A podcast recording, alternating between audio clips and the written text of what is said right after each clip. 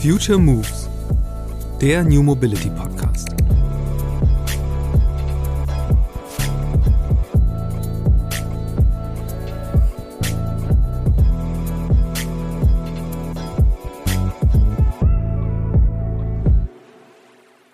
Uns als EasyJet im Vergleich zu anderen, wie du vorhin sagtest, Billigflug- oder Low-Cost-Gesellschaften, geht es natürlich auch um Kostenstrukturen, aber wir fliegen nicht den typischen Wald-Wiesen-Flughäfen, wie man gerne floppig sagt, sondern wir fliegen eben zentrale Flughäfen an. Das heißt, am Ende des Tages haben die zentralen Flughäfen eben auch eine, eine Pull-Wirkung. Und ähm, wenn ich das Beispiel Berlin nehme, dann ist Berlin für uns eben ein Flughafen, der nicht nur die Metropolregion Berlin-Brandenburg bedient, sondern das ist für uns der Flughafen für Ostdeutschland und Westpolen. Also wir, wir bedienen da eben Regionen von Rostock bis Dresden und im Zweifelsfall kommen die Kunden auch aus Eisenach oder Wolfsburg und Stettin und, und Poznan, weil wir eben dann sagen, das ist eine große Region, die muss aber dementsprechend auch angebunden werden. Das heißt, wir haben schon in den letzten Jahren in verschiedenen Ländern geschaut, was können wir darüber hinaus machen. Wie sind die Anbindungen zum Beispiel nach Westpolen mit der Bahn? Nicht so gut, aber dafür gibt es gute Busverbindungen. Gibt es jetzt ähm, in Berlin beispielsweise eine Intercity-Verbindung Dresden-Rostock? Super. Was haben wir gemacht? Wir haben uns mit der Bahn hingesetzt und ein Produkt entwickelt, das eben genau diesen Umstiegsverkehr generieren kann. Weil wir wissen, ein Flughafen Frankfurt ist wahrscheinlich das beste Beispiel in Gesamteuropa, wenn nicht sogar weltweit, was die Intermodalität angeht. Ein ICE-Bahnhof neben bzw. unter den Flughafen zu setzen war, war Gold wert. Es gäbe einen ziemlich einfachen Weg, die Emissionen des kompletten Flugverkehrs auf einen Schlag zu halbieren. Man müsste einfach sämtliche Flugzeuge durch Maschinen der neuesten Generation ersetzen. Denn die fliegen inzwischen deutlich spritsparender als frühere Modelle, die teilweise schon seit Jahrzehnten im Einsatz sind. 50 Prozent, eine ziemlich eindrucksvolle Zahl. Auch deshalb, weil diese Zahl umgekehrt bedeutet, Flugzeuge, die heute in Dienst gestellt werden, werden Jahrzehnte unterwegs sein und damit viele Jahre Emissionen produzieren. Auch wenn sie perspektivisch rein rechnerisch klimaneutral mit Sustainable Aviation Fuels betrieben werden. Wenn wir eine echte Antriebswende am Himmel wollen, muss besser heute als morgen eine neue Antriebsgeneration entwickelt werden. Der Treibstoff der Zukunft ist auf der Lang- und Mittelstrecke Wasserstoff. Denn ein A320 mit Elektroantrieb und Batterien an Bord käme gerade einmal von Berlin nach Dresden. Das rechnet mein Gast Stefan Erler in dieser Episode des Future Moves Podcasts vor. Seit 2019 ist er Country Manager von EasyJet in Deutschland, also in einer sehr herausforderungsvollen Phase für die Luftfahrt. Ich habe mich mit ihm über die neue Klimastrategie von EasyJet unterhalten. Bis 2050 will der britische Low-Cost-Carrier klimaneutral unterwegs sein. Wie es zu diesem Ziel passt, dass EasyJet seine CO2-Emissionen seit Anfang des Jahres nicht mehr kompensiert, warum der Konzern stattdessen auf Partnerschaften mit der Industrie und Startups setzt und woran es liegt, dass eine mögliche Treibstoffeinsparung von bis zu 10% durch optimierte innereuropäische Flugrouten bislang nicht genutzt wird, das sind nur einige unserer Themen. Viel Spaß!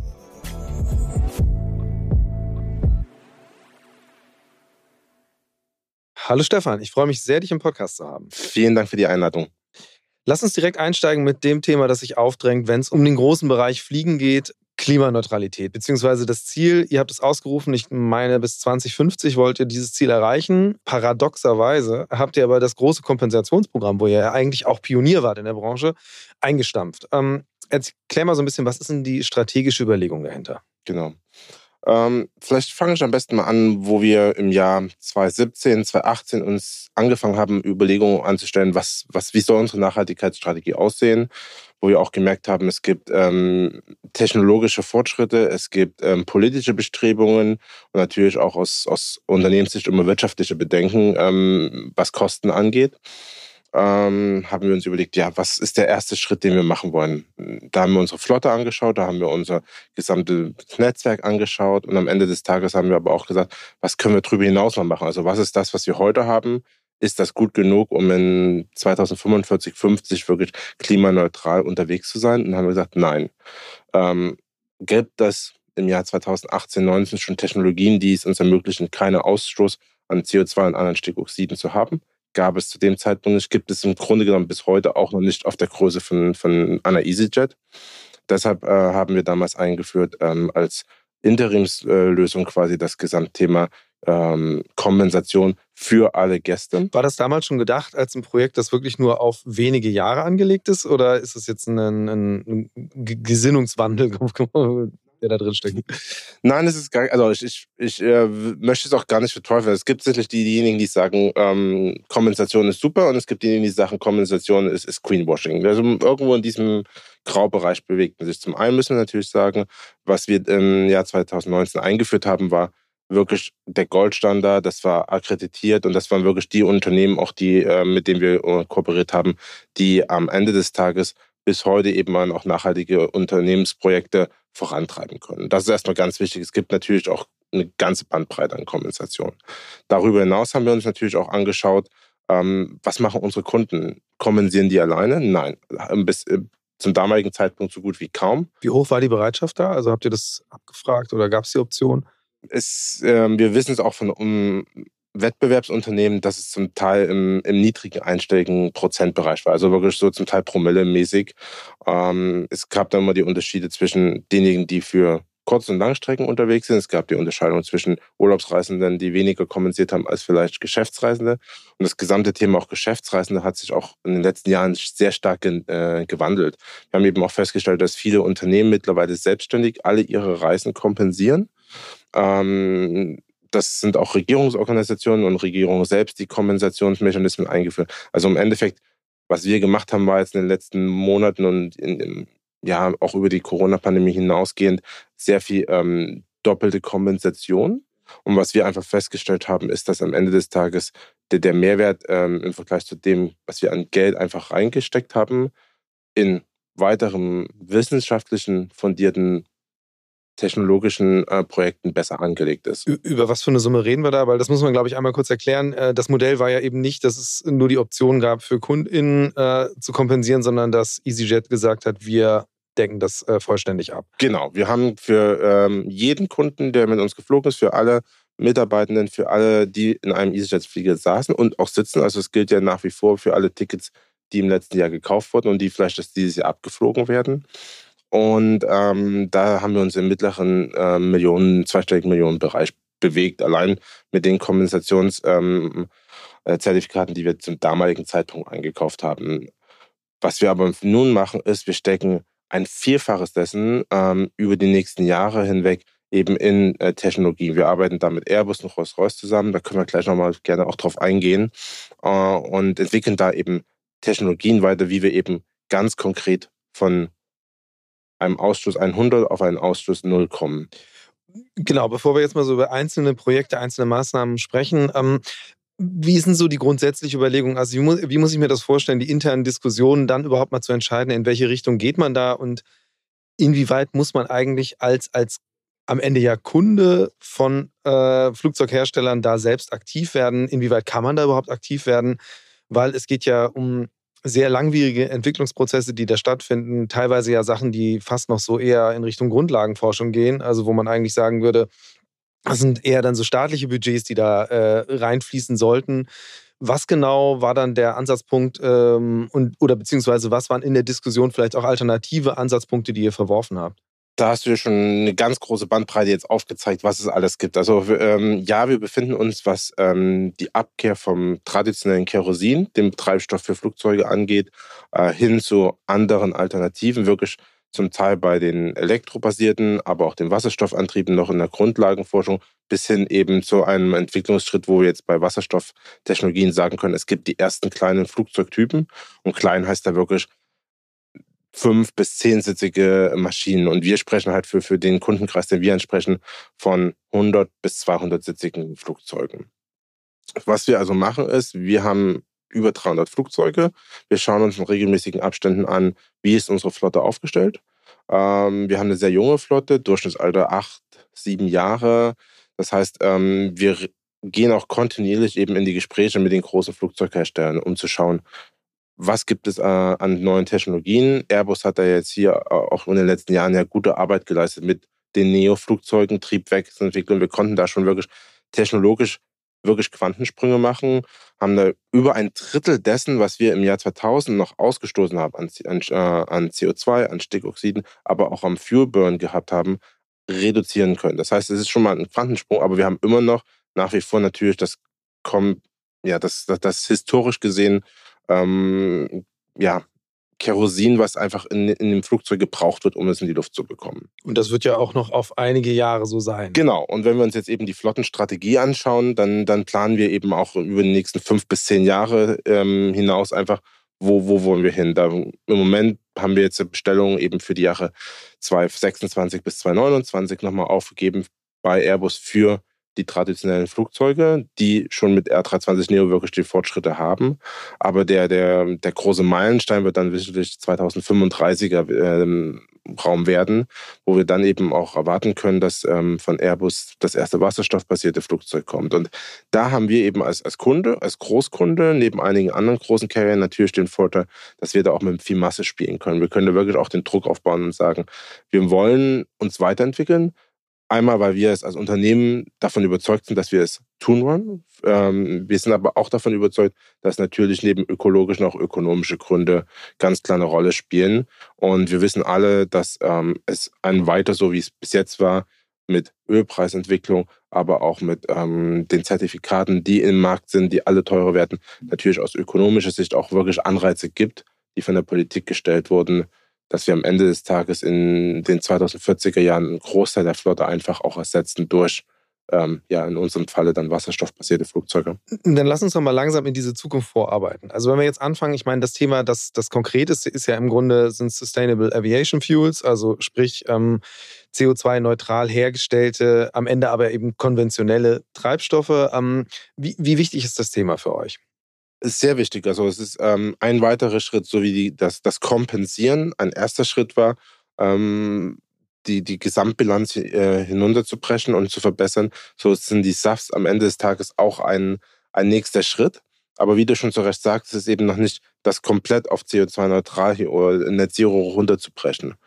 Warum nicht? Weil ich immer noch, ähm, selbst wenn ich es ähm, positiv herstellen kann im Vergleich zu herkömmlichen ähm, äh, Kerosin, ich nach wie vor natürlich Rußpartikel in die Atmosphäre ähm, äh, entlasse und ähm, das hat natürlich auch weiterhin ähm, Klimaeffekte, die wir natürlich auch vermeiden wollen. Ist es denn aber für euch schon irgendwie wichtig, dass in so Anforderungen drin sind, dass man Flugzeuge, die jetzt in Dienst gestellt werden, theoretisch komplett damit betrieben werden können?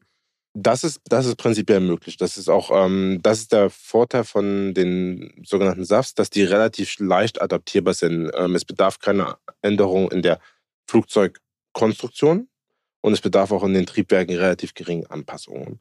Das ist das Schöne. Aber wir müssen natürlich sehen, dass SAFs nur zu einem sehr, sehr geringen Anteil bis jetzt überhaupt verfügbar sind in der Welt. Also wir würden damit nicht sehr weit kommen, wenn die gesamte ähm, Weltbevölkerung, die derzeit in Flugzeugen unterwegs ist, ähm, alles komplett auf SAF umgestellt haben würde, dann würden wir zwei, drei Prozent abdecken. Seid ihr da auch engagiert, äh, Produktionsmengen zu steigern? Also ich meine, die, die, die Lufthansa ist da, glaube ich, ja an Projekten relativ eng beteiligt, um da Zugriff zu haben. Ist das für EasyJet auch relevant? Ja, das ist, das ist definitiv auch relevant. Wir haben da auch Verträge abgeschlossen, um eben in den N20ern, ersten äh, Anfang der 30er äh, Jahre dann eben auch die entsprechenden Mengen zu haben. Und das haben wir ähm, auch getan. Und das ist im Grunde genommen für, aus unserer Sicht natürlich auch ein sehr großes Investitionsvolumen. Neben den Flugzeugen, die wir äh, neu einkaufen, plus darfst äh, investieren natürlich äh, nicht nur in Millionen, sondern wirklich dann schon reden wir im Milliardenbereich. Ähm, wirklich Summen, um die Luftfahrt am Allgemeinen in Richtung 2050 ähm, heruntersteuern zu können, was dann den Ausschuss angeht. Du hast es ja eben selbst erwähnt, spannend wird das ganze Thema eigentlich dann erst, wenn wirklich die Antriebstechnologie sich verändert. Ähm, da gab es ja jetzt ist einige Monate jetzt her ähm, relativ großen Aufschlag zusammen eben mit Rolls-Royce, du hattest sie selbst schon erwähnt, ähm, wo ihr tatsächlich dann Entwicklungspartner seid, was ein Triebwerk angeht, also ja wirklich erstmal sehr weit rausgelehnt aus dem eigentlichen Geschäft, das ihr habt. Ähm, Erklär mal ein bisschen, worum geht es dabei? Was ist denn das Ziel und wie lange dauert das, bis dann so ein Triebwerk wirklich mal unter einem Flugzeug hängt? Ja, also wir haben uns zum Ziel gesetzt, eben nicht nur die, die, die Flugzeugherstellung mit Airbus äh, voranzutreiben, sondern eben auch ganz konkret zu schauen, was nutzt uns als EasyJet ähm, welche Antriebsform am meisten. Wir haben uns also ähm, einmal daneben gelegt, batterieangetriebene, wasserstoffangetriebene und herkömmlich angetriebene bzw. mit SAS angetriebene Flugzeugformen.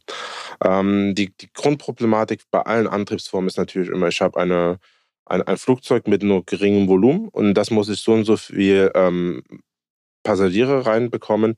Zwar ist ja noch Cargo, wenn ich eine Cargo-Airline bin. und der Rest ist für, den, für das Vorankommen des Flugzeugs notwendig. Wenn ich eine Batterie reinbaue, derzeit haben die Batterien so ein großes Volumen, dass ich damit keine großen Strecken überbrücken könnte. Also im herkömmlichen A320 würde ich quasi von Berlin nach Dresden damit fliegen können und das wäre es. Wenn ich mir aber Wasserstoffantrieb ähm, anschaue, brauche ich schon ein viel, viel geringeres Volumen am Platz für das ähm, für, für, für, für, den Treibstoff an sich. Wie viel, wie viel höher ist das als bei Kerosin? Ähm, äh, Prozentzahl ist schwer auszudrücken. Ähm, reden wir mal so von 5%, 10% mehr. Aber es ist natürlich auch die Frage, wie ich den Treibstoff dann, sprich den Wasserstoff, an Bord bekomme. Und da ist eben jetzt gerade, da kommt eben Rolls-Royce ins Spiel, die eine Gasturbinenentwicklung haben, ähm, wo man sich dann eben auch überlegen kann, ist es dann ein flüssiger, ist es ein gasförmiger ähm, Antrieb, was kann ich wie komprimieren, wie kann ich es auch herstellen und natürlich bei Wasserstoff ganz klar, der, der, der heilige Gral von allem ist, dass der Wasserstoff genauso wie bei den SAFs eben auf der grünsten möglichen Art und Weise hergestellt wird. Und ähm, da sehen wir eben, dass es auch so Impulse zum Teil einfach benötigt hat, ähm, aus unserem ähm, Unternehmen heraus, aber auch von vielen kleinen Startups, die ähm, über Deutschland und Europa verteilt eben wirklich ähm, in den letzten Jahren sich entwickelt haben. Und es ja mit der, auch der Bundesregierung eine Wasserstoffstrategie gibt. Es gibt lokale Projekte, sei es in Brandenburg, Cottbus oder jetzt auch neuerdings in, in Stuttgart. Ähm, hier in Hamburg wurden einige ähm, Projekte auch im, im Rahmen des, wie betanke ich überhaupt ein Wasserstoffflugzeug ähm, gestartet. Also es gibt sehr viele Anreize, sich da wirklich weiterzuentwickeln, weil im Vergleich zu SAFs wir zwei Vorteile haben. Ich kann sofort wirklich die Reduktion spürbar machen äh, in allen möglichen Belangen, sei es in der Betankung, Herstellung, aber eben auch beim Fliegen her. Plus, ähm, ich generiere damit eine zweite Möglichkeit, eben Flugzeuge zu betanken in, in einem Umfeld, wo im Moment eben gerade bei SAFs nicht für alle genug da ist. Und im Vergleich zu ähm, anderen Carriern, die eben auch Langstreckeflüge äh, durchführen, ist es für eine EasyJet und einige andere kontinentalbasierte Unternehmen eben auch viel attraktiver, dann eben auch auf Wasserstoff umzusteigen, weil ähm, wir mit 1000, 1500 Kilometern Reichweite sehr gut unsere größten Märkte abdecken können. Das wäre jetzt tatsächlich die Frage. Also momentan ist natürlich grüner Wasserstoff äh, auch noch ziemliche Mangelware, also wahrscheinlich fast noch schlimmer als bei den SAFs, wenn man so will. Ähm, aber da passiert ja viel, also gerade auch durch staatliche Förderung. Deswegen ähm, gibt es ja da auf jeden Fall das erklärte Ziel, also diese, diesen, diesen Wasserstoff in Mengen herzustellen, der dann sogar die Industrie befriedigt. Und dann ist, glaube ich, das kleinere Problem, noch ein Flugzeug zu tanken. Hm, aber jetzt, um das mal ein bisschen zeitlich zu fassen. Also, wo, wo steht ihr da? Ähm, wie lange dauert das, bis diese Technologie wirklich dann so in Dienst gestellt werden kann, beziehungsweise überhaupt mal getestet werden kann? Also, es gibt verschiedene Stadien im Moment. Es gibt sehr viele, wie gesagt, äh, kleine Startup-Unternehmen, die auch wirklich schon die ersten Bodentests durchgeführt haben. Es gab auch schon zum Teil Wasserstoff. Ähm, Air-Taxis, wenn man so sagen will, ähm, wo wirklich für drei, vier, fünf, sechs, sieben Sitze ähm, etwas gemacht wurde, wo man einfach an der kanadischen Küste entlang ähm, alle kleinen Wasserflugplätze ähm, anbedient hat äh, und da eben Wasserstoff bzw. Hybrid ähm, elektrisch geflogen ist. Ähm, Rolls-Royce als einer unserer Partner hat eben auch im vergangenen Jahr schon die ersten Turbinentests durchgeführt. Ein ganz, ganz wichtiger Meilenstein. Also es ist natürlich immer eine Frage, wie groß ein Flugzeug ist und wenn ich ähm, ein kleines Flugzeug habe, muss ich weniger Masse in die Luft befördern. Bei uns ist es eben die Turbine, die die meiste Kraftanstrengung und Energie ähm, leisten muss. Und da eben die ersten Tests jetzt zu haben, ist, ist, ist wirklich das wichtigste Wahl. Und das wiederum ist der Unterschied zum Beispiel zum elektrischen Fliegen. Sobald wir die Turbinen in einer Art und Weise haben, wo wir wissen, die können die Masse in die Luft bekommen und über lange Strecken auch wirklich äh, kontinuierlich fliegen, dann ist es nur noch eine Frage, die Turbine unter das Flugzeug zu montieren. Das ist dann eher noch der letzte Schritt ist dann wirklich der kleinste. Die Entwicklungsphasen jetzt sind die wichtigsten. Das heißt, da ist eben Rolls-Royce dran, wie speise ich das ein? Was mache ich sonst drumherum eben noch ähm, im, im Bereich der Anlieferung? Und für uns als Unternehmen natürlich noch ein viel wichtiger Punkt fast äh, neben der Entwicklung der, der gesamten Thematik ist eben auch, wie stelle ich ähm, Wasserstoff bereit? An welchen Flughäfen? Und wir wissen alle, Infrastrukturentwicklung und Infrastrukturprojekte dauern alle Jahre, zum Teil auch Jahrzehnte. Und ähm, das ist eben im Moment die, die große Thematik, die uns fast noch eher ähm, beschäftigt als wie viele andere Punkte, ist eben, wie haben wir im Jahr 2035 dann von Airbus ein Flugzeug, von Rolls-Royce eine Turbine dazu, haben wir dann eben auch an den Flughäfen in Europa die Infrastruktur, um eben von SAFs auf Wasserstoff Schritt bei Schritt umzusteigen. Du hast eben selbst schon erwähnt, äh, viele verschiedene Projekte, Startups. Ähm, habt ihr da auch Kooperationen auf der Ebene oder Austausch und gerade auch mit den Flughäfen? Also wie, wie genau, vielleicht kannst du mal so ein bisschen erzählen, wie, wie ist denn die Debatte da eigentlich jetzt in diesen Kreisen und wie versucht man denn jetzt diesen, diese Antriebswende am Himmel wirklich äh, auf Infrastrukturseite einfach auch zu beschleunigen?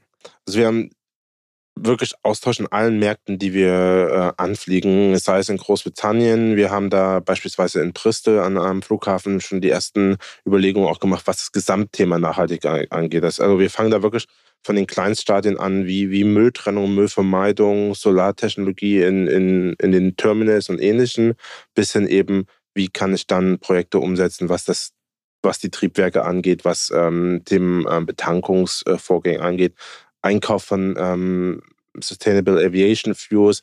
All diese Themen werden gerade angesprochen. Wir sind in Mailand unterwegs, ähm, auch äh, weil wir da eine sehr große Basis haben, ähm, mit den lokalen äh, Unternehmen dort einfach zu schauen, was können wir gemeinsam erreichen.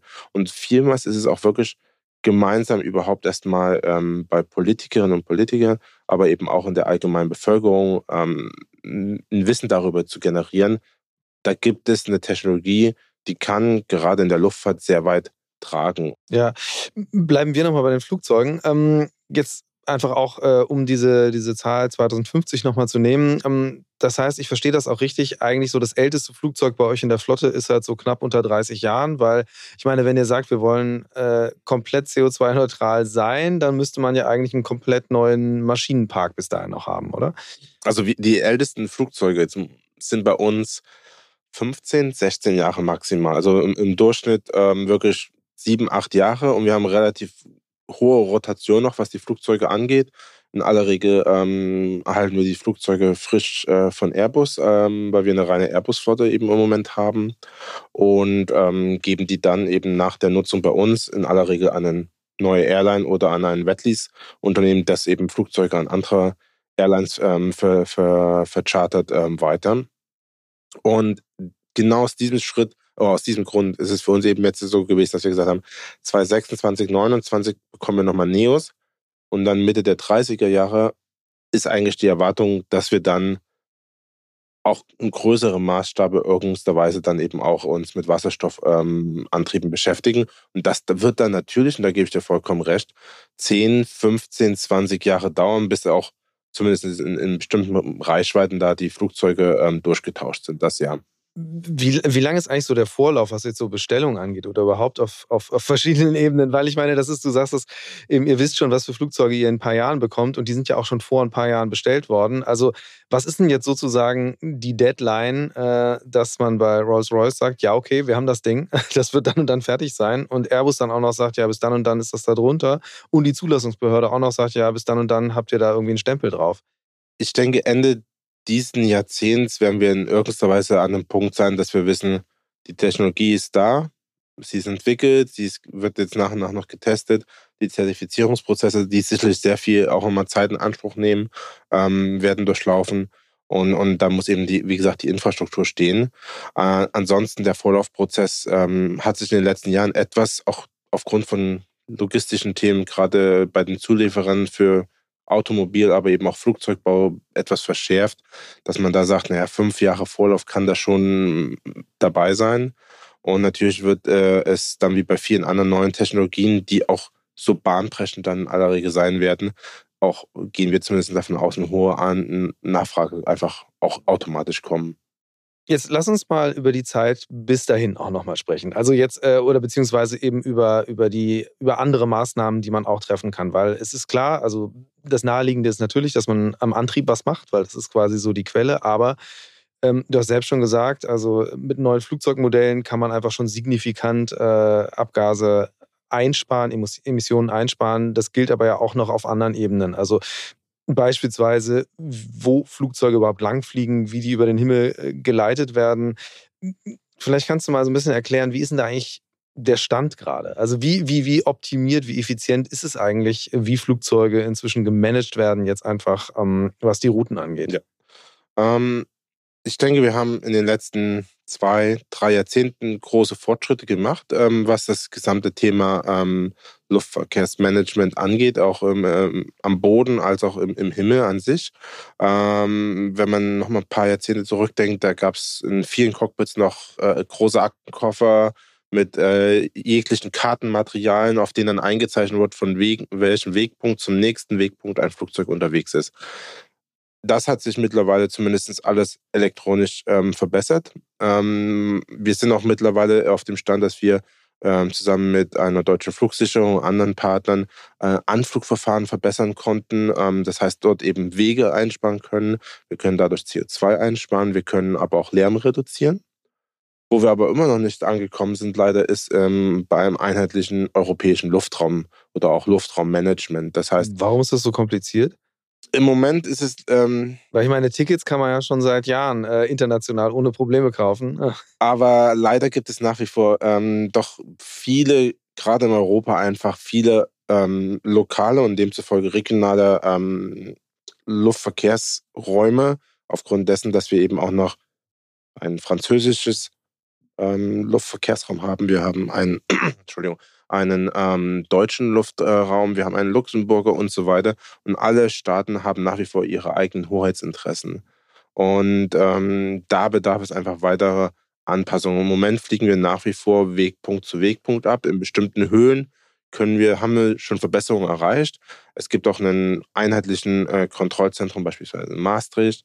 Ähm, es, es wurden Kontrollzentren zusammengefasst. Man kann mittlerweile ja auch ähm, als Lotse in Leipzig sitzen und einen Tower in Saarbrücken oder Erfurt bedienen. Ähm, alles voll auto, äh, automatisch digitalisiert.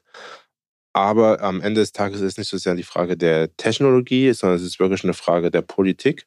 Und ähm, da allen voran sicherlich die, die, die, die Positionierung Deutschlands, Frankreichs im zentraleuropäischen Raum, ähm, die dazu führen, dass im Moment wir einfach noch nicht an dem Punkt sind, wo wir alle sein wollen. Ja. Hast, du, hast du eine Zahl irgendwie, um mal deutlich zu machen, was, was, was da so rumliegt an Emissionen, die man eigentlich, wenn man sich äh, da ein bisschen, bisschen, bisschen beeilen würde, äh, eingespart werden können? Es, es gibt äh, Schätzungen von verschiedensten wissenschaftlichen Studien, dass wir sagen, fünf bis zum Teil zehn Prozent an, an, ähm, an Strecke, demzufolge auch an Emissionen kann eingespart werden. Ähm, es wird äh, vieles vereinfachen, was ähm, Routenplanung angeht. Es, es würden ähm, Themen wie äh, Umfliegen von Wettergebieten einfacher machen. Es wird auch dazu führen, dass ähm, zum Teil eben auch wirklich die Entfernungen zwischen einzelnen Destinationen in Europa zusammenschrumpfen und ich auch Flugzeugzeitengewinnungen ähm, habe, die am Ende dazu führen, dass dann eben auch Nachtflugbeschränkungen wieder besser eingehalten werden können. Also es ist ein sehr, sehr langer Rattenschwanz, der da hinten dran hängt. Und ähm, alle Airlines zusammen, wie wir hier in Europa unterwegs sind, ähm, sind uns einig, dass das der, der, der größte bis zum Jahr 2030 Gewinnpunkt wäre, wenn wir wirklich effektiv da was machen wollen. Es liegt nicht an der Technologie, es liegt wirklich rein an, an, an der politischen Umsetzung, ähm, wie man das Ganze dann eben auch etablieren könnte. Ja. Ein Bereich, den ihr selbst in der Hand habt, ist natürlich äh, zu sagen, welche, welche Strecken bedienen wir überhaupt, also mal ganz grundsätzlich. Ähm, eine Frage, die ich vorhin, oder einen Gedanken, den ich vorhin schon hatte, wie lange dauert es eigentlich, bis man von der Überlegung, wir wollen jetzt die Strecke bedienen, äh, wirklich zu der Verbindung kommt, dass da wirklich Flugzeuge fliegen? Ja, ähm, wir können wie Corona gezeigt hat, sehr, sehr agil sein und zum Teil wirklich neue Strecken in, in ein, zwei, drei Monaten aufmachen. Ähm, in aller Regel ist aber der Prozess in, im europäischen Rahmen ein, anderthalb Jahre mindestens Vorlauf zu haben. Häufig ähm, finden Gespräche zwischen ähm, den einzelnen Unternehmen, sprich Airports und Airlines, aber zum Teil eben auch Tourismusunternehmen, ähm, Reiseveranstaltungen oder auch ähm, den jeweiligen äh, Tourismusbüros in den Destinationen über viele Jahre statt. Ähm, man schaut eben, wie entwickeln sich bestimmte Zielgebiete, ähm, gibt es Anreize, ähm, öffnen sich dann neue Destinationen. Der Markt an sich ist ja auch sehr ähm, agil, was das Thema angeht, welche Airlines fliegen, welche Strecken. Und am Ende des Tages ist es dann immer ein, ähm, gerade bei den Destinationen, die wir anfliegen, auch eine Frage, gibt es Verkehrsrechte und Landerechte an bestimmten Flughäfen. Wir fliegen eben sehr zentrale Flughäfen an als EasyJet. Wir fliegen ähm, große primäre Flughäfen an. Dort sind eben auf den verfügbaren Stadt- und Landebahnen relativ nur beschränkte Möglichkeiten gegeben, einfach auch Startrechte zu erhalten. Hattet ihr eigentlich dann während Corona auch dieses Thema mit den Geisterflügen, um diese Slots freizuhalten? Ähm, nicht in dem Sinne, wie, wie es äh, Wettbewerber hatten. Wir haben zum Teil eben A, eigene Flüge sowieso durchgeführt, äh, um, um, um weiterzufliegen. Es gab in Großbritannien, aber eben auch in, im, europäischen Rahmen ähm, die Aussetzung der Slotregelungen.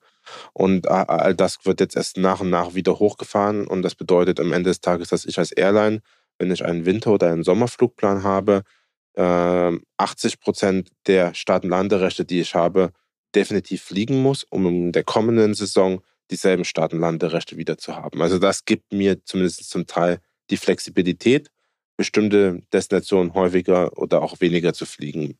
Also die Geisterflugdebatte, die, die es in, auch, ich glaube, hier in Deutschland sehr, sehr groß gab, ähm, hatten wir in, als, als Unternehmen jetzt, sei es in Italien, Frankreich oder auch in unseren deutschen Standorten nicht in dem Sinne gehabt. Mhm. Ähm, die Frage, auf die ich eigentlich auch hinaus wollte, war so ein bisschen, ähm, eben, ihr könnt bestimmen, wohin ihr fliegen wollt. Also das ist jetzt nicht, ihr seid jetzt nicht irgendwie, äh, ihr habt da keine Vorgabe. Ähm, heißt auf der anderen Seite ja auch in dem Moment, wo man sagt, okay, wir gucken uns jetzt wirklich mal unter Nachhaltigkeitsgesichtspunkten an, ähm, was wir da machen, was für, was für, was für Relationen wir bedienen. Also insbesondere, wenn es um kürzere Distanzen geht, ähm, gibt es da auch Alternativen? Also ist das was, was ihr euch aktiv auch anguckt? Also inwieweit kann man möglicherweise dann eben eine Bahn mit einbinden in Produkte oder auch wirklich sagen, so, ja, könnten wir fliegen, die Strecke, gibt auch eine gewisse Nachfrage, aber es macht halt aus Nachhaltigkeitsgründen eigentlich keinen Sinn, das zu machen. Deswegen überlassen wir das Feld jetzt mal der Bahn. In aller Regel haben wir festgestellt, ähm, gibt es so diese, ja, ich will nicht sagen magische Grenze, aber es gibt, schon so eine zweieinhalb bis vier Stunden Grenze bei ähm, Reiseverbindungen mit der Bahn, in denen die Kunden und Kunden sagen, ich möchte oder ich möchte nicht äh, in den Flieger steigen. Das heißt ganz konkret, ähm, im innerdeutschen Verkehr beispielsweise zwischen Hamburg und München ähm, werden die meisten immer noch sagen, wenn ich eine Tagestour plane oder auch zwei Tage, ich steige vielleicht eher als Geschäftsreisender in den Flieger, ähm, weil ich da eben auch zeitkritische Themen ähm, besprechen möchte. Wenn ich aber ähm, äh, als Familie in den Urlaub fahre, würde ich vielleicht eher die Bahn nehmen. Also diese Kundensegmentation nehmen wir vor. Wir schauen uns eben auch ganz konkret an, ähm, welchen Wettbewerb gibt es. Und da nehmen wir auch immer Wettbewerber, andere Airlines, Auto, Busverbindung, aber auch, auch die Bahn ganz klar mit hinein. Und da ist es dann von uns wirklich eher die, das, die Reisezeit, die totale Reisezeit von Interesse, als beispielsweise jetzt Kilometer. Ähm, ganz plastische Beispiele, London nach Amsterdam da haben wir halt Wasser dazwischen. Berlin nach Kopenhagen haben wir auch äh, eine Fährverbindung und ähnliches, was die Reisezeiten verlängert. Da ist es, sind das zum Teil kurze Flugzeuge, aber lange Reisezeiten. Oder aus der Schweiz heraus. Ähm, es sieht alles relativ nah aus, aber ich habe eben Berge und demzufolge sind die Bahnverbindungen von Genf nach Nizza auch sechs, sieben Stunden. Dann ähm, gehen viele äh, Reisen dann doch eben aufs Flugzeug zurück. Was wir uns anschauen, ist in, in dem Sinne dann eben genau diese Punkte, was dann indirekt natürlich das Thema Nachhaltigkeit mitbespielt. Ja.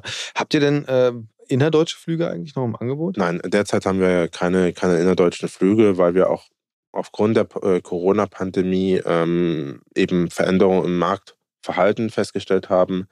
Ähm, in der Nachfrage, ähm, wir haben uns nochmal in Deutschland anders aufgestellt ähm, Im Vergleich jetzt beispielsweise in Italien, wo man einen Nord-Süd-Korridor hat oder auch in Frankreich, Großbritannien, das äh, ist es ähnlich.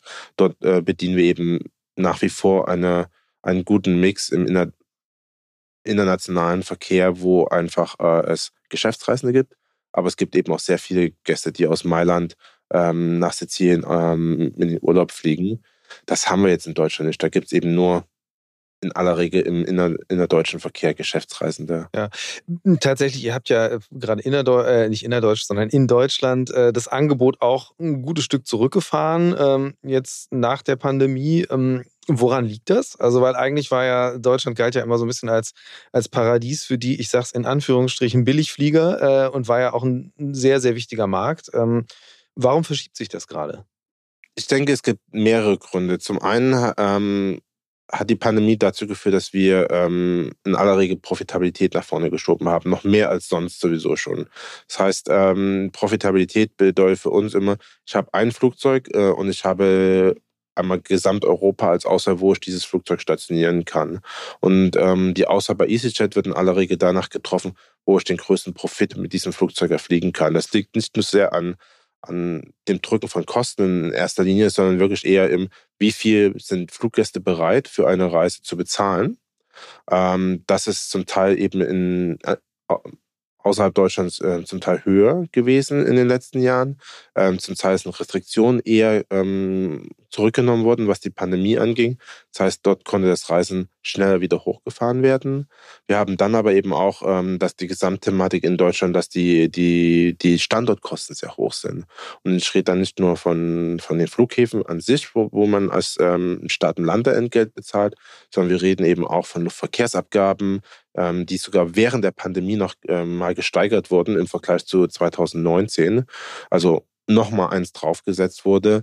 Wir haben hohe Infrastrukturkosten im, im Bereich der, der, der Luftsicherheitsgebühren, sprich was Passagiere bezahlen, ähm, um äh, durch die Bundespolizei kontrolliert zu werden und so weiter und so weiter. Das heißt, die Standortkosten an sich sind einfach im Vergleich höher und ich kann mit einem Flugzeug in Deutschland eben am Ende des Tages dann dadurch einen geringeren Gewinn erwirtschaften. Ja. Wie setzt sich das eigentlich zusammen? Also jetzt nehmen wir mal beispielhafte Verbindung, äh, keine Ahnung, Berlin-Porto oder sowas, wenn es das gibt. Ähm, was, welche, welche Anteile entfallen da eigentlich auf, auf diese Gebühren, Kostenabgaben, äh, Treibstoff?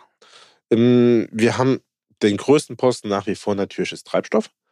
Deshalb wäre es super, wenn wir irgendwann mal den Posten Treibstoff so weit reduzieren, dass er nur noch ein, ein durchlaufender Kostenposten. Wie viel ist das in Prozent? Also äh, 30, 40 Prozent können das äh, schon, schon sein, ähm, je nach Destination, je nach Flugzeugtyp und so weiter. Danach haben wir Personalkosten und Infrastrukturkosten, sprich dann eben Flughafengebühren, ähm, Luftverkehrsabgaben und so weiter, die sich dann je nach Standort eben die Waage halten. Aber wir sind zum Teil bei den deutschen Kosten 20, 30 Prozent äh, sind äh, locker, die ich eben für nur reine Gebühren in Deutschland ähm, ausgeben muss. Und deshalb ist dann am Ende des Tages die Marge, die Profitmarge, ähm, die im Fluggeschäft sowieso schon immer sehr gering ist, nochmal ein Stückchen kleiner. Ja. Und wo liegt das dann in anderen Ländern? Also, keine Ahnung, meinethalb jetzt Italien? Ähm, bei Faktor 5, äh, 5% runter, zum Teil 10% runter. Ähm, es ist auch sehr unterschiedlich. Wir haben beispielsweise in Deutschland ein sehr stark reguliertes Umfeld. Das heißt, die Flughäfen ähm, arbeiten alle in einem regulatorischen Umfeld, in dem sie wenig Freiräume haben, nach oben wie nach unten in ihrer eigenen Preisgestaltung. Wenn ich da dann eben noch ähm, die gesamten äh, steuerlichen Gebühren draufrechne, dann, dann ist da eben nichts, was man machen kann. Wohingegen ich in Italien und in anderen Ländern ähm, eben schon hingehen kann und sage, was machen wir als Flughafen und was machen wir als Airline zusammen, um am Ende des Tages ein, ein Pro Produkt zu haben, was von der Qualität in, in der Anbindung der Regionen, der Metropolen äh, super ist, aber eben auch in der Kosten-Nutzen-Gestaltung. Ja. Hm, ich, ich würde jetzt gerne nochmal über ein Thema sprechen, das geht, betrifft jetzt nicht euch direkt so als EasyJet, aber du bist ja lange in der Branche schon unterwegs und eine Sache, die mir von außen so auffällt, ist, dass man, äh, ich jetzt immer häufiger davon gelesen habe, dass äh, Flughäfen so ein bisschen ihr Verständnis als, als Hub äh, verändern dahingehend, dass früher gab es halt irgendwie den Flughafen, der war halt ähm, jetzt nicht egal, wo er ist, aber ähm, so, so wie jetzt die Situation in München, da ist man dann schon relativ weit weg von der Stadt. Äh, und seitdem wird damit auch gekämpft. Und ähm, gerade was den Fernverkehr angeht, gibt es ja gerade große Bemühungen, ähm, Flughäfen sozusagen, ich sag mal, ein bisschen zu zentraleren Orten zu machen. Und gerade die ähm,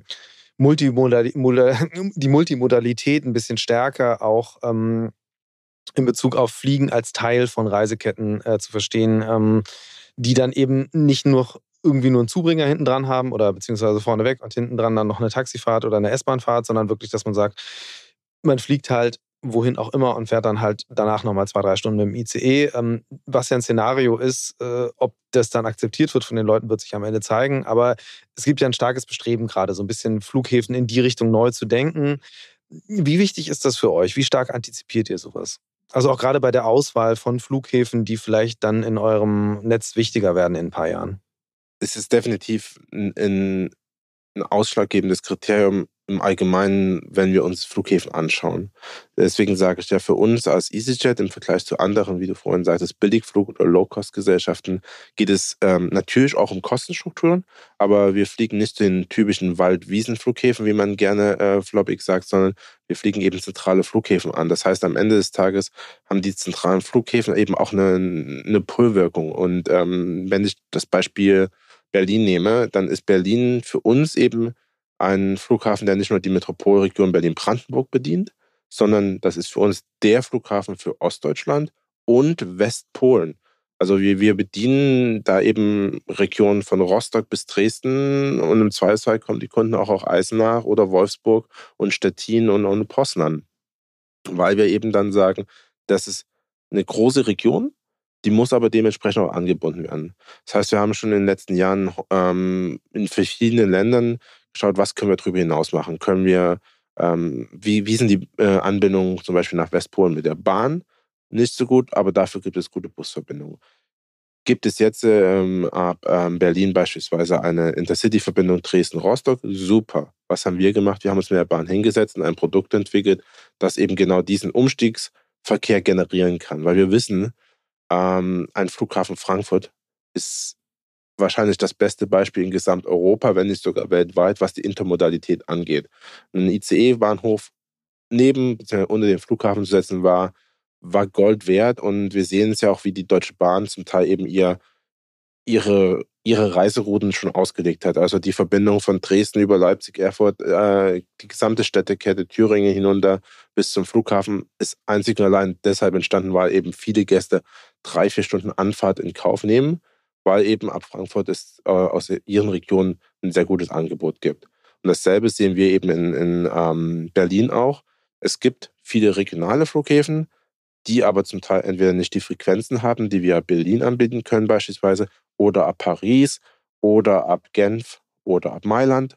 Und ähm, da entwickeln wir eben nach und nach diese Partnerschaften. Und wir haben mit der Deutschen Bahn das Konzept entwickelt, dass wir sagen, ähm, ich kann ein Ticket kaufen aus Dresden, mit der Bahn zum Flughafen und dann von dort weiter nach Tel Aviv. Und ich habe einen gesicherten Umsteigeweg. Also als wenn ich zwei Flugtickets hätte quasi, habe ich eben ein Bahn- und ein, und ein Flugticket jetzt. Wo kaufe ich das? Das kann ich bei uns auf der Website kaufen. Ich kann da wirklich ähm, auch meinen Flughafen eingeben, den ich, ähm, den ich ähm, sonst eigentlich fliegen würde. Sagen wir immer Leipzig. Und würde dann eben statt ähm, einem Flug von Leipzig nach Berlin, würde ich eben das Angebot erhalten, Leipzig nach Berlin mit der Deutschen Bahn und dann weiter zu meinem Endziel. Ja. Ich frage jetzt auch bewusst so ein bisschen naiv, wo kaufe ich das? Weil, also die Frage, die für mich dahinter steckt, ist, äh, naja, vor allen Dingen auch, was mich interessieren würde, wie oft wird das tatsächlich genutzt? Weil das ist ja schon so, ähm, jetzt wenn ich auch von mir persönlich ausgehe, also ich fliege inzwischen fast gar nicht mehr, also äh, höchstens einmal im Jahr äh, als bewusste Entscheidung. Aber früher bin ich durchaus häufiger geflogen und da war mein Use Case aber immer, ich gehe halt äh, gucke von Flughafen zu Flughafen. Und alles, was irgendwie komplizierter wird, da habe ich ja gerade gar keine Lust drauf. Ähm, ändert sich das? Stellt ihr das fest, dass wirklich solche kombinierten Produkte auch stärker nachgefragt werden? Oder ist es einfach wirklich offen gestanden auch eine große Herausforderung, das überhaupt an die Leute zu bringen? Also es ist wahrscheinlich irgendwo so der Mittelweg im Moment. Es ist keine große Herausforderung. Es ist mehr eine Frage, ist es den Kunden schon bewusst, dass es diese Produkte gibt? Das ist, äh, es ist mehr eine Marketingfrage zum Teil. Und natürlich eine Frage, wie, ähm, welche Prioritäten setzen die einzelnen Kunden? Setzen die Kunden die Priorität auf Bequemlichkeit ähm, und, und, und Zeit? Äh, setzen sie die, die, die, den Fokus auf Nachhaltigkeit? Und äh, was wir eben auch in den letzten Monaten festgestellt haben, gerade im Geschäftsreiseverkehr, ähm, ist es ein komplett anderes Verhalten mittlerweile geworden. Es ist nicht mehr dieses, ich fliege montags und komme donnerstags zurück und bin Freitag im, im Büro in der Heimatstadt, sondern ich, ich fliege auch nicht mehr jeden Tag äh, hin und zurück, sondern es kann sein, dass, dass Gäste am Dienstag fliegen, bis Donnerstag äh, arbeiten und Freitag frei haben und äh, übers Wochenende bleiben in der Stadt, wo sie sind. Also es ist ganz, es, ist, es verändert sich gerade sehr viel in der gesamten Reisewelt aus unserer Sicht. Und Nachhaltigkeit hat schon in 2017, 2018 ein großes Thema äh, oder einen großen Rahmen eingenommen. Was wir aber nach wie vor natürlich machen müssen, ist, es äh, nicht nur an den zu vermarkten, sondern es eben auch so einfach wie möglich zu machen. Und ähm, da arbeiten wir nach wie vor dran, eben auch mit der Deutschen Bahn zusammen, äh, Reiseketten einfach zu gestalten. Ähm, dieses den Wunsch der, der Gäste zu erfüllen, dass man wirklich von der eigenen Haustür bis zum Zielort das in einer kompletten, sagen wir, in der App hat, da sind wir sicherlich noch nicht ganz, aber wir haben es zumindest in den Schritten schon mal so weit entwickelt, dass wir auch sagen, ja, am Ende des Tages ähm, ist das das Ziel natürlich, dass wir auch Verkehr im Zweifelsfall dann auf die Schiene bekommen, aber auch im internationalen Reiseverkehr. Warum nicht ähm, neue Kooperationen schmieden, wie wir es eben auch tun, mit Langstreckencarriern, mit anderen Unternehmen, die eben sagen, ich fliege Punkt zu Punkt, das ist effizienter, das ist ökologisch besser, als, äh, als große Umsteigeflüge äh, anzubieten. Und wir supporten dann im, im Zweifelsfall eben mit ähm, ein, zwei Gästen, die beispielsweise aus Mailand nach Berlin und dann weiter nach Los Angeles fliegen. Ja. Findet da eigentlich auch eine Verschiebung statt? Also, weil die letzten ja fast Jahrzehnte, muss man sagen, sind ja eigentlich total geprägt gewesen durch die großen Allianzen, die es gibt. Also am Ende waren es so zweieinhalb bis drei Blöcke, je nachdem, wo auf der Welt äh, man sich gerade befunden hat. Ähm, Ihr seid nie Teil gewesen von einer dieser Allianzen, oder? Nein, das, das ist korrekt. Also wir waren immer ein, ein eigenständiges Unternehmen, was auch ähm, dadurch natürlich dann wiederum eine relative Einfachheit äh, ähm, in, in, der Organisationsform haben kann, was wiederum zu niedrigen Kosten und demzufolge niedrigen äh, Tickets führen kann. Also ähm, ich sage immer gerne, die, die niedrigen Ticketpreise kommen nicht daher, dass wir ähm, in irgendeiner Weise unsere Mitarbeitenden schlecht bezahlen würden, sondern wir zahlen nach Tarifvertrag sehr gut, sondern wir ähm, haben einfach eine schlanke und effiziente Struktur, müssen uns eben nicht mit vielen anderen Unternehmen in der Allianz abstimmen. Aber wir sind offen und dafür haben wir auch unsere sogenannte Worldwide by EasyJet-Plattform, die es eben ermöglicht, dass andere Unternehmen, auch gerade aus, aus dem amerikanischen Raum heraus, das heißt damals eine WestJet, äh, wir haben auch mit Norwegian ein Abkommen, wir haben mit Iceland Air ein Abkommen, also gerade auch vielen anderen, die weniger ähm, allianzgetrieben sind, einfach auch die Möglichkeit zu eröffnen, ähm, in Europa ähm, Passagierströme zu generieren. Und ich sage mal so, es ist nicht auszuschließen, dass auch irgendwann aus den großen Allianzen heraus jemand sagen sollte, ja gut, äh, eine EasyJet hat hier einen signifikanten Marktanteil in vielen europäischen Märkten. Warum nicht miteinander zusammenarbeiten? Wenn es den größeren Benefit hat, dann sicherlich. Und, und, und wenn es dann sozusagen die Statuten der Allianz hergeben. Das, also das, das, ist ja das ganz dabei. klar. Also ich glaube halt auch, dass eine, eine, eine, größere Offenheit, also man sieht das ja eben nehmen wir mal den öffentlichen Personennahverkehr, da, da, sieht man das ja ganz klar. Also je mehr Offenheit man da hat, äh, verschiedene Player zusammenzubringen ähm, und nicht diese, diese abgeschlossenen ja, Oligopole oder so zu bauen, äh, hilft ja am Ende auf jeden Fall den KundInnen und hilft auch meistens der Umwelt dabei. Von daher bin ich gespannt, ob da Bewegung reinkommt und was der Effekt daraus sein könnte. Ich würde ganz zum Schluss gerne noch auf eine Rubrik kommen. Und zwar ist es der Mix der Woche, wo ich mit meinen GästInnen darüber spreche, wie sie selbst sich durch den Alltag bewegen. Ähm, ja, erzähl mal, wie kommst du von A nach B? Ganz konkret heute äh, mit der Bahn aus Berlin äh, hierher nach Hamburg gefahren. Im Allgemeinen Berlin sicherlich äh, viel zu Fuß, viel mit öffentlichem Nahverkehr, ähm, aber auch mit dem Auto ähm, unterwegs. Also ich glaube, bin da intermodal offen, wie man so sagen könnte. Ähm, ich sehe nach wie vor ähm, Flugreisen als, äh, als was sehr Schönes, was Bereicherndes. Ähm, bin mir dessen bewusst, dass wir ähm, mehr tun müssen. Und wir sind da wirklich auch als Unternehmen dran, genauso wie auch äh, man privat unterwegs sich Gedanken macht, wie man äh, sich fortbewegt. Aber äh, am Ende des Tages, äh, glaube ich, wirklich so von viel in den Städten laufen. Ähm, öffentlichen Nahverkehr bin ich, glaube in, in einer der großen, großen Befürworter dessen, dass es da weiteren Ausbau geben sollte. Und ähm, alles andere darüber hinaus, was große Strecken sind, Urlaubsflüge zur Familienbesuchen und ähnlichen, ähm, da ist dann in aller Regel dann ähm, doch ja alles, was über Deutschland hinausgeht, auch das Flugzeug am Start. Wie oft bist du beruflich unterwegs? Ähm, ein, zwei, drei Mal die, äh, im Monat sicherlich. Ähm, kommt ganz drauf an. Ähm, kommt einfach auch damit, dass wir natürlich über verschiedenste Regionen hinweg arbeiten. Hat sich mit der Pandemie auch sicherlich etwas verschoben. Es ist mehr hybrid geworden. Alle unsere Stellenausschreibungen mittlerweile haben immer einen hybriden Anteil dran. Ähm, und ansonsten ähm, innerhalb Deutschlands, ja, ähm, gibt es die, die Termine in Frankfurt, es gibt die Termine in Hamburg und so weiter. Da dann kann man die Bahn nutzen, ähm, aber auch zum Teil einfach auch einen guten Mix, einfach wenn man sagt, ein Tagestrip mit der Bahn hin, mit dem Flieger zurück. Also das sind ähm, verschiedenste Sachen, die man einfach auch ausnutzt. aber es hat sich sicherlich ähm, etwas mehr hin zu mehr Technologie, mehr Digitalisierung auch bei uns im Unternehmen wie auch überall in der Branche verschoben. Ja. Das glaube ich wohl, das ist ja äh, eben die Beobachtung, die man tatsächlich überall macht. Du hast es ja selbst vorhin auch erwähnt, dass einfach ähm, gerade Geschäftsreisen anders funktionieren als noch äh, vor einiger Zeit. Und ich sehe es ja auch, wenn ich jetzt irgendwie durch LinkedIn scrolle, ähm, dass Leute dann sich ein bisschen auch feiern für ihr verändertes Reiseverhalten und für, für das, die Reduktion überhaupt äh, des Reisens an sich. Nichtsdestotrotz glaube ich aber, dass eben das Bedürfnis natürlich immer noch da ist und nicht nur, um in den Urlaub zu fliegen, sondern auch aus geschäftlichen Gründen. Fliegen wird es weitergeben. Und ähm, deswegen bin ich sehr gespannt, wie schnell ihr vorankommt mit eurer Initiative und hoffe sehr, dass das eben im Verbund mit der Industrie, mit den Herstellern, dann am Ende auch mit den KundInnen, die vielleicht dann auch an der einen oder anderen Stelle mehr zahlen werden künftig, ähm, das gelingt, schnell die Luftfahrt, Luftfahrt zu dekarbonisieren, soweit es geht. Ich danke dir ganz herzlich für das Gespräch. Immer gerne. Hat mich gefreut. Future Moves, ein Podcast von OMR und Hamburg Messe und Kongress.